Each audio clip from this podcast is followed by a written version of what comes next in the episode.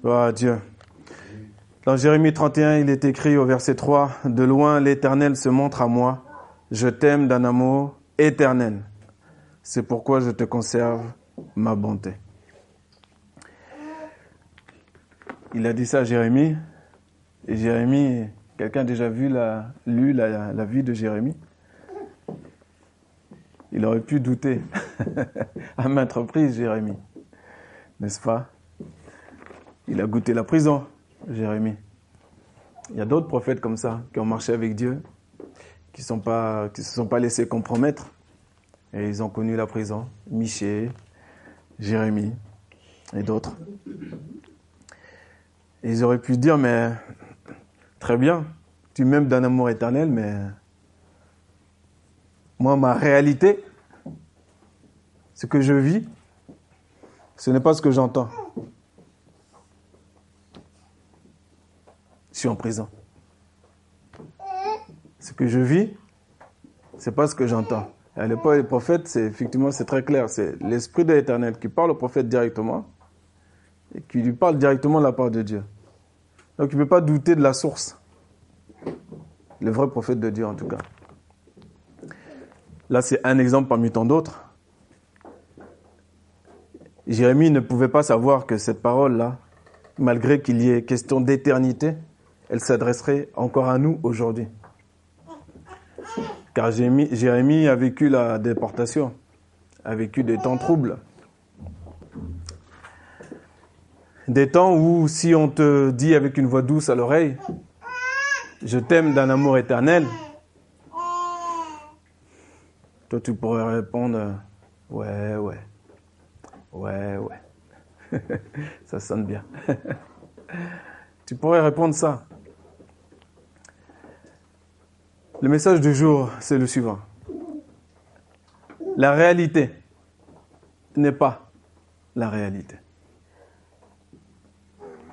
Tout de suite, j'ai un peu plus l'attention là.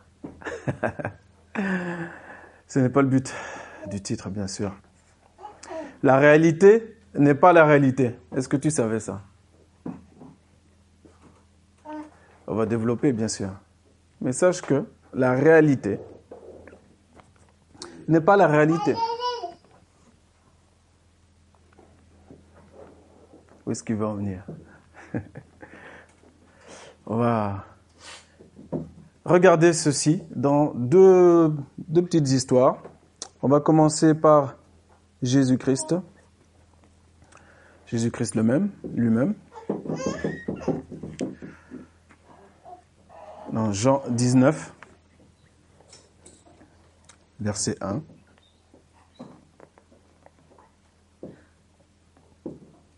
Jean chapitre 19 au verset 1. On va lire jusqu'au verset 22. Hmm? Jean 19, verset 1.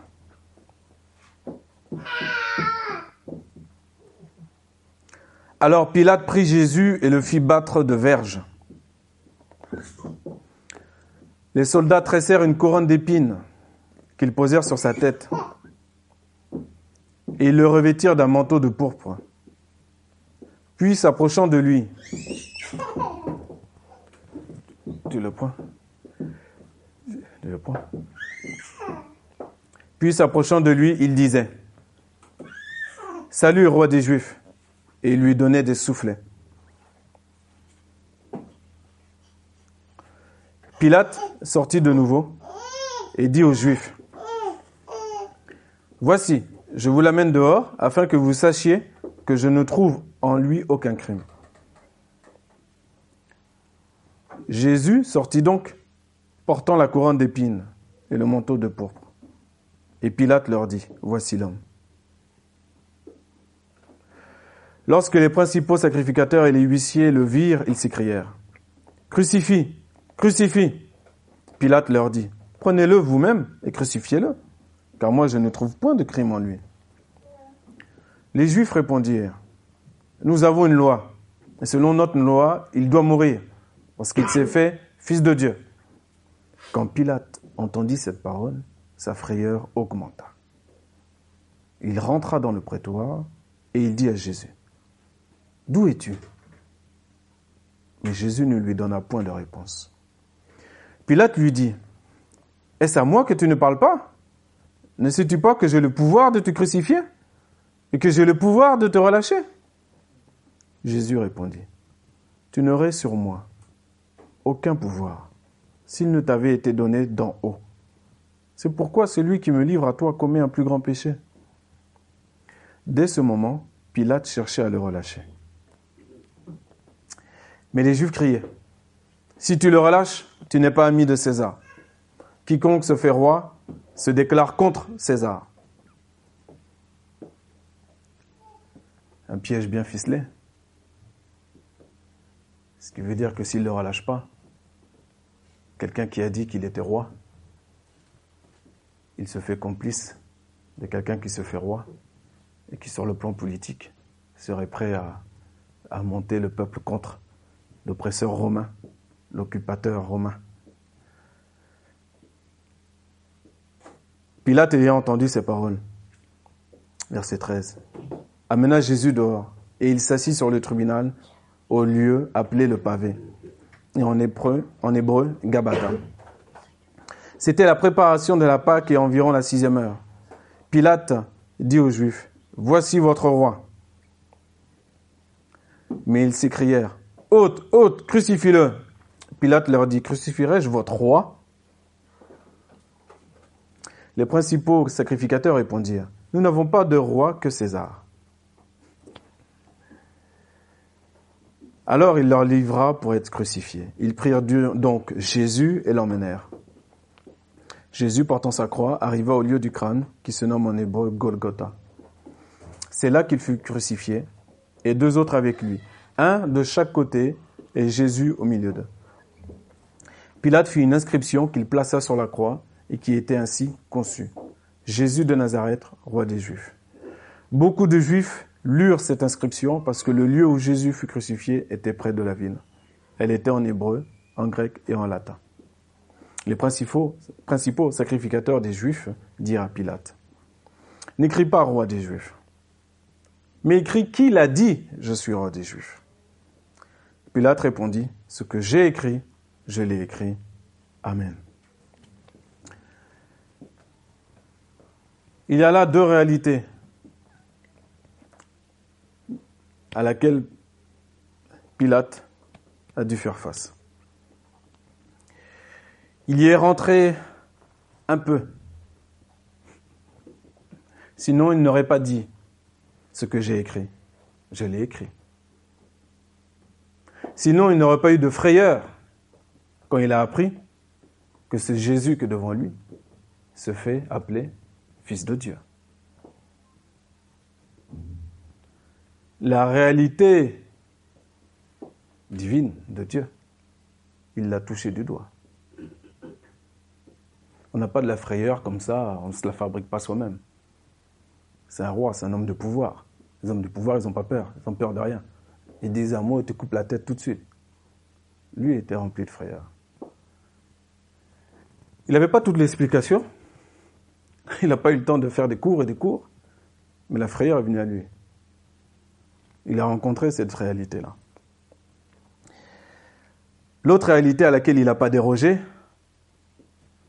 à plusieurs reprises, il déclare, voici votre roi.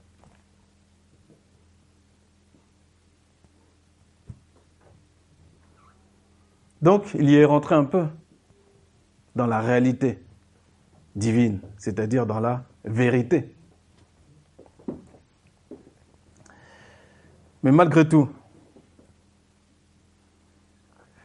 à cause du plan parfait de Dieu, nous le savons. Mais nous pouvons aussi utiliser cette histoire pour voir deux réalités. Lui, sa réalité à lui, au départ, c'est de croire qu'il a le pouvoir sur Jésus.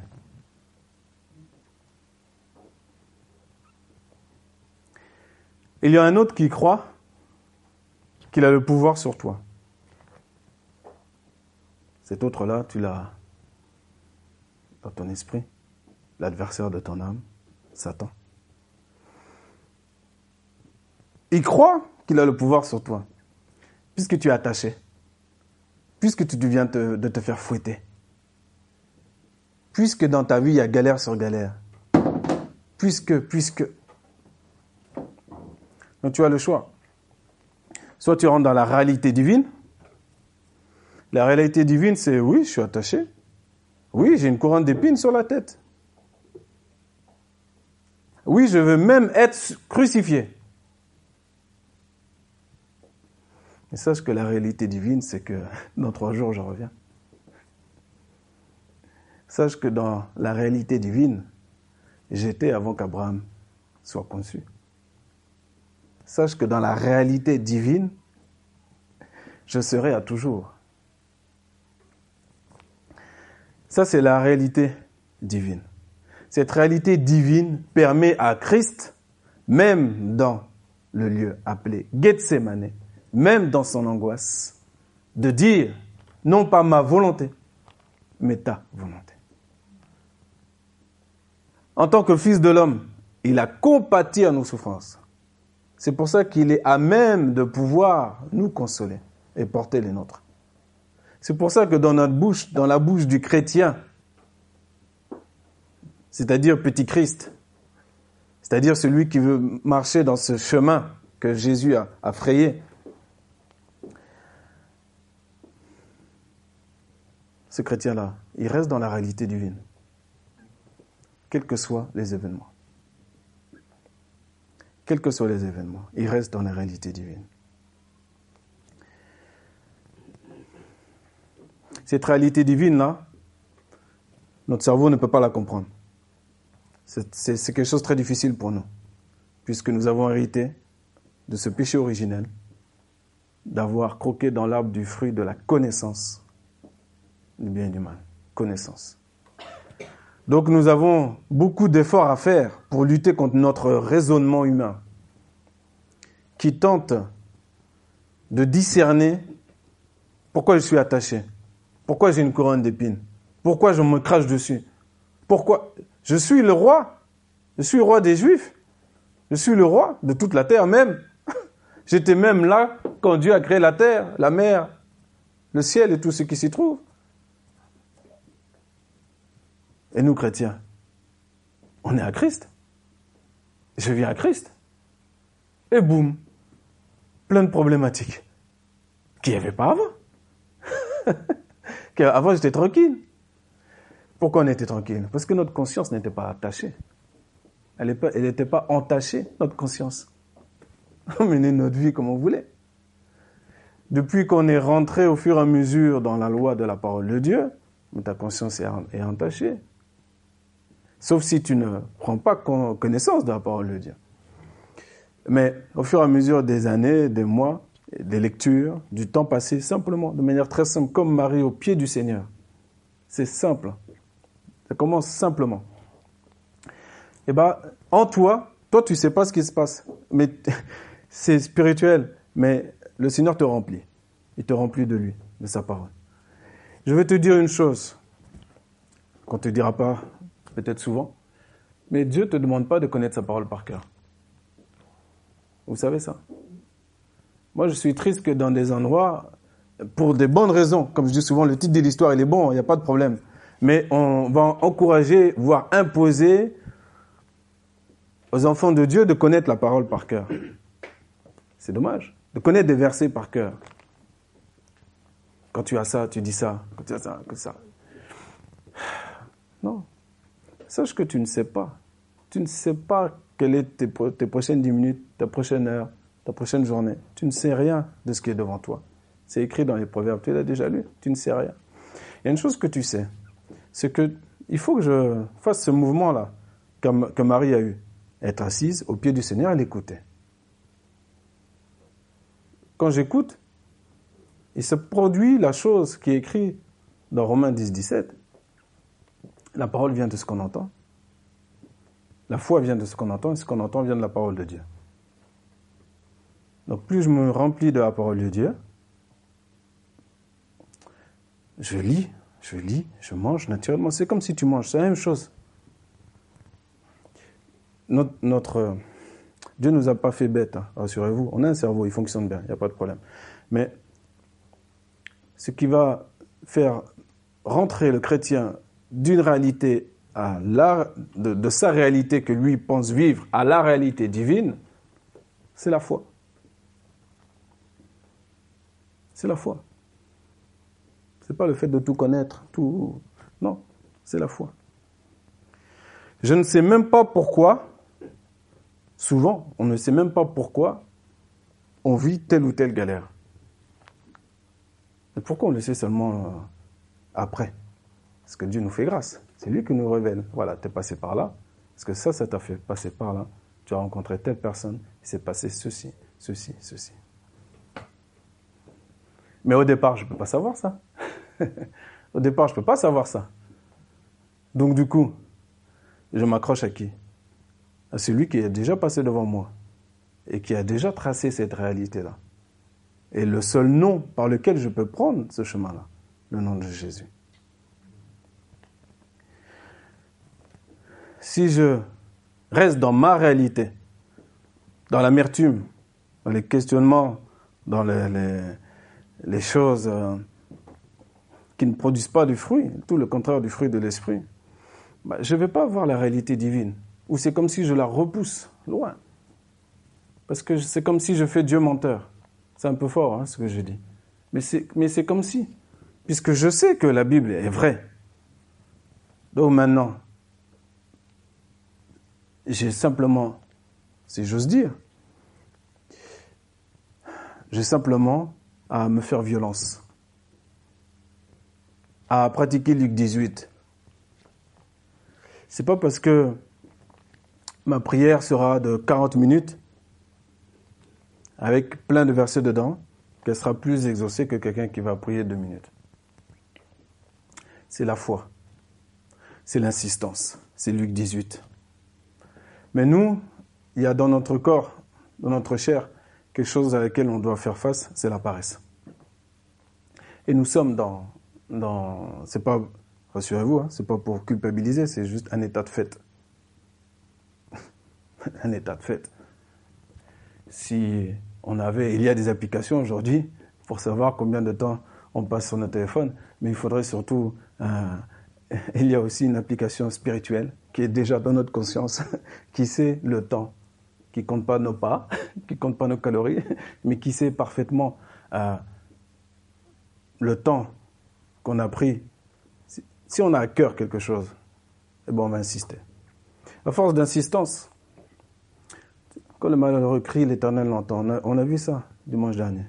Il le délivre de toutes ses frayeurs. Mais on a aussi vu que le juste, le malheur atteint souvent le juste. Somme 34. Mais le Seigneur l'en délivre toujours.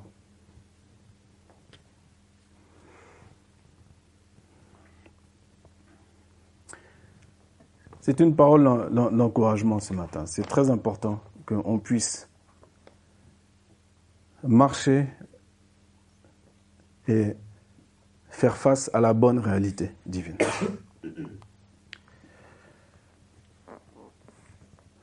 Depuis quand Pilate a du pouvoir sur Jésus? Depuis quand Satan a du pouvoir sur toi?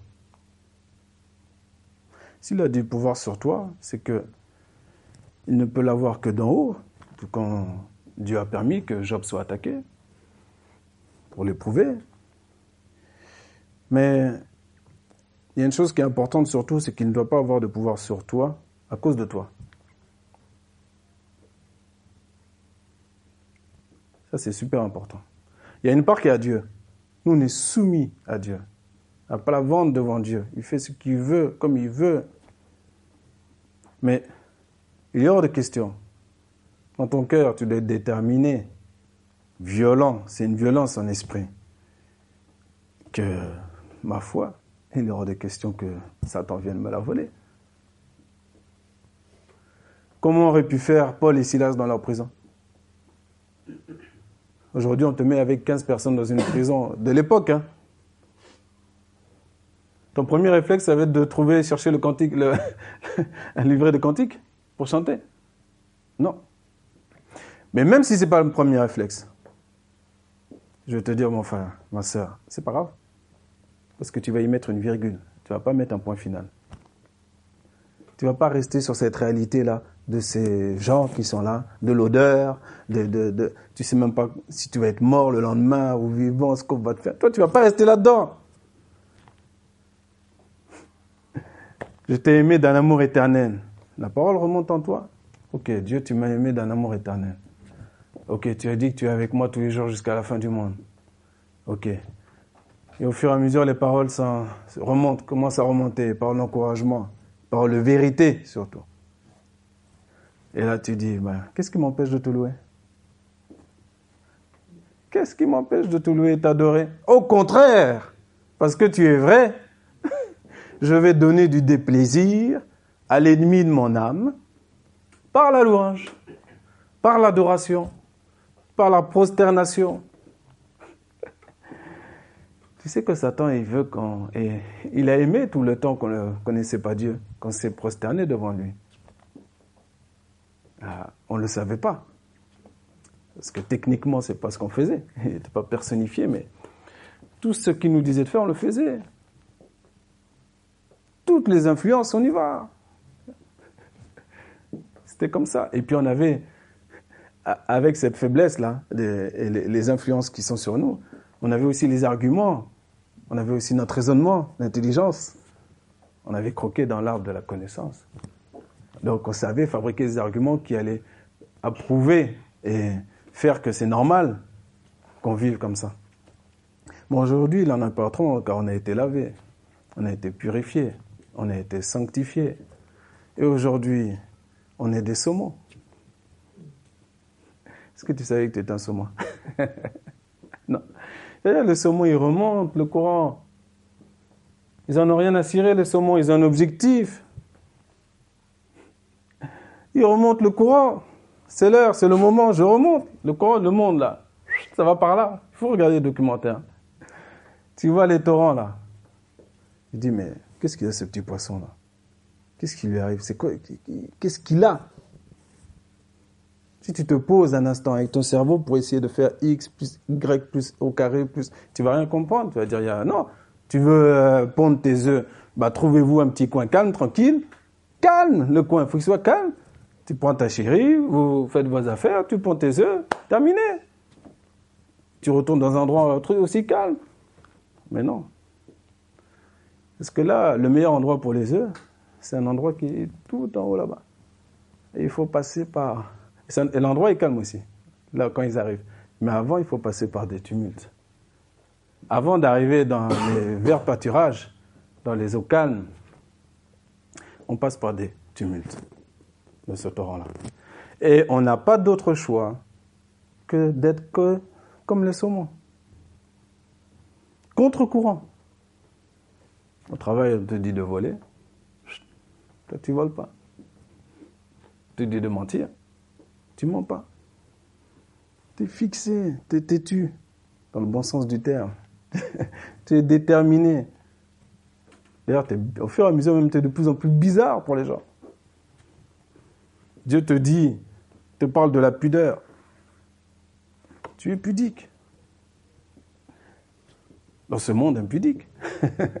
Contre-courant. Tu es calme, tu es patient. Tout ça, toutes ces choses-là. On sait que ça prend du temps. Ça doit passer de la tête au cœur. L'information qui est à la tête, on peut en engager beaucoup ici. Il faut que ça descende.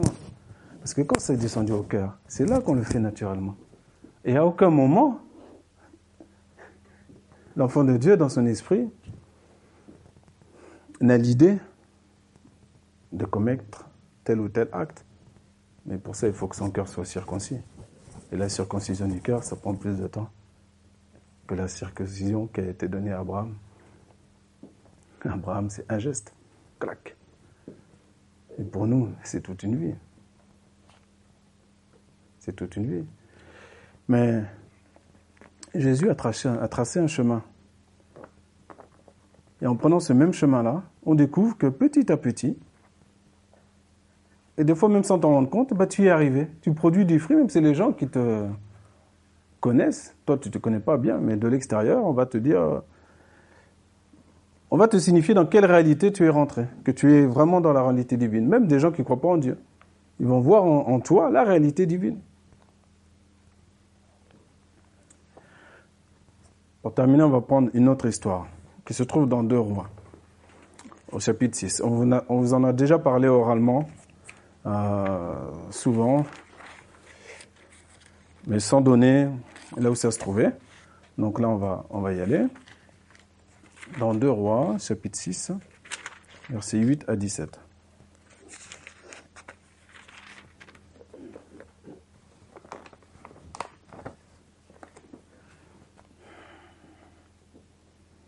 De Rois, chapitre 6, versets 8 à 17.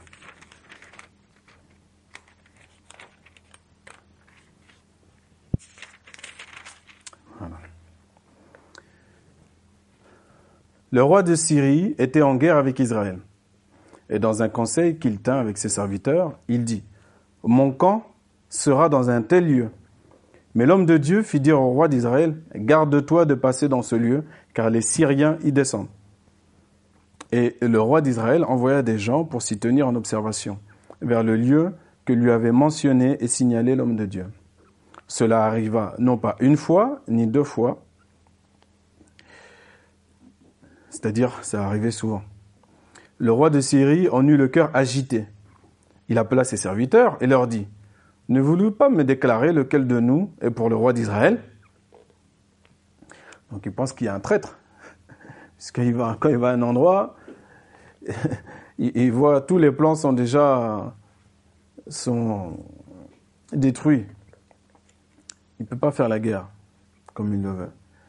L'un de ses serviteurs répondit, Personne, ô roi mon Seigneur, mais Élisée, le prophète qui est en Israël, rapporte au roi d'Israël les paroles que tu prononces dans ta chambre à coucher. Et eh oui, le Seigneur se révèle à ses serviteurs. Il révèle son secret à ses serviteurs.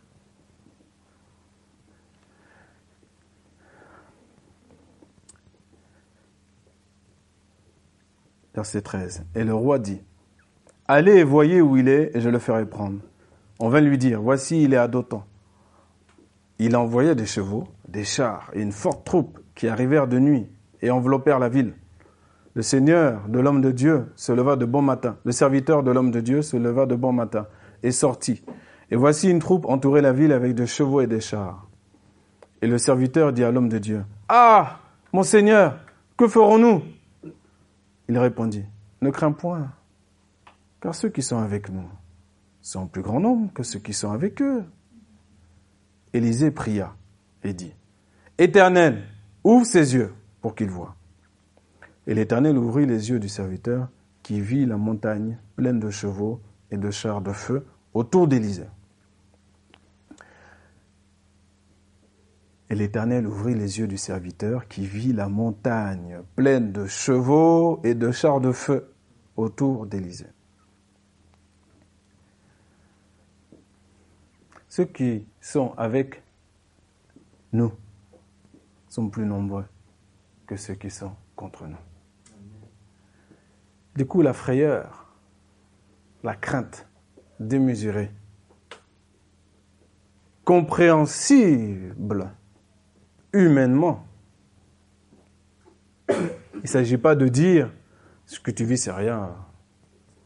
Ça va passer, t'inquiète. Non, c'est plus profond que ça. Le Seigneur fait, a de l'empathie, comprend tout, connaît tout. Mais il n'a qu'un objectif, c'est de propulser son enfant dans la réalité divine. Pour pas qu'il reste trop attaché en arrière. Celui qui met les mains à la charrue, qui regarde en arrière, il n'est pas propre pour le royaume des cieux. Nous, on va toujours de l'avant, de l'avant, de l'avant, de l'avant. C'est très important.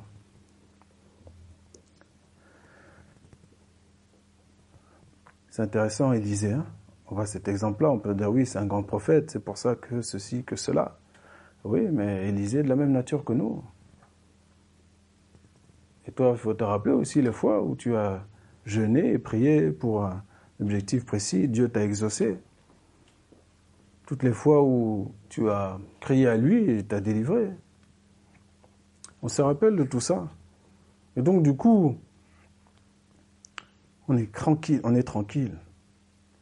On rentre dans la parole de Dieu qui dit c'est dans le calme et la tranquillité et la tranquillité que sera votre force.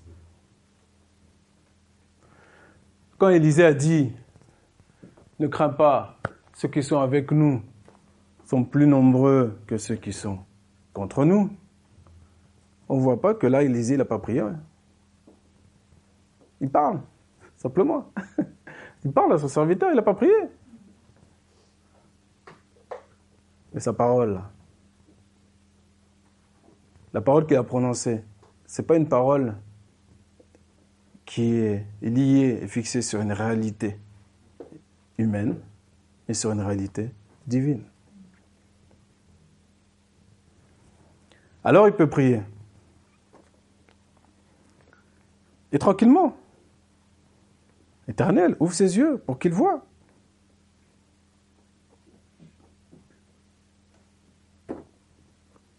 Il y a des fois, c'est une phrase. Il y a des fois, il faut se reprendre à plusieurs fois. Il y a eu un cas pour ressusciter un enfant, il fallait y aller à plusieurs fois, plusieurs reprises. Mais la manière, le moyen, la modalité que la réalité divine s'accomplit dans notre vie, ça, ça appartient à Dieu. Ça appartient à Dieu.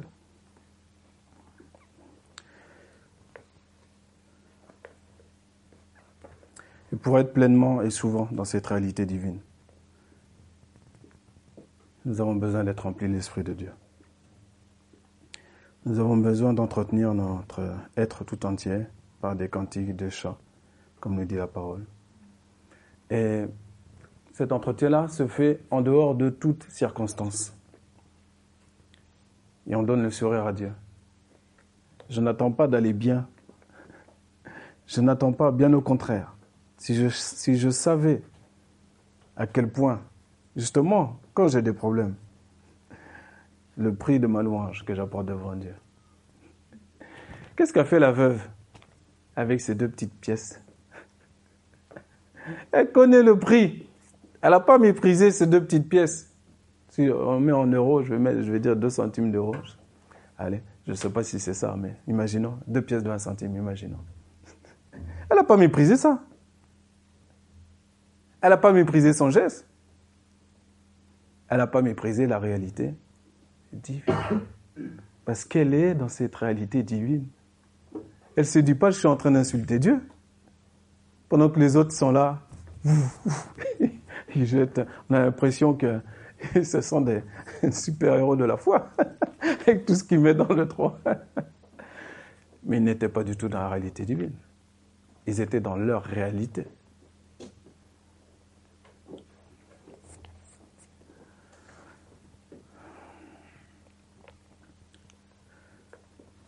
La foi, c'est une folie pour le monde.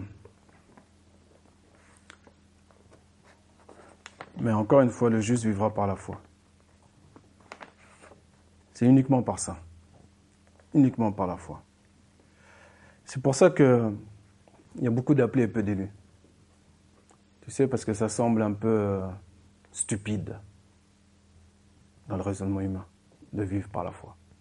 Ça semble complètement D'ailleurs, on te dira peut-être même dans le monde, ah bah, si ça te fait du bien, c'est bien. C'est bon pour vous. eh oui. Je vais finir avec un petit témoignage que là, pas tout le monde connaît, mais c'est très court. Parce que il ne faut pas que.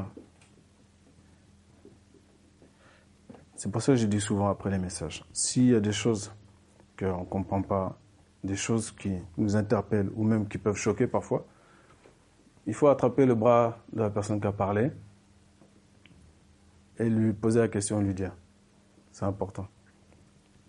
Parce que parfois, comme, comme je dis souvent, nous, on n'est pas là pour donner des leçons. Et parfois, même si on ne veut pas donner de leçons, nous, on doit être vigilant, ici, là, pour exprimer simplement une réalité divine. Mais on ne peut pas être là comme des donneurs de leçons. C'est impossible. Impossible.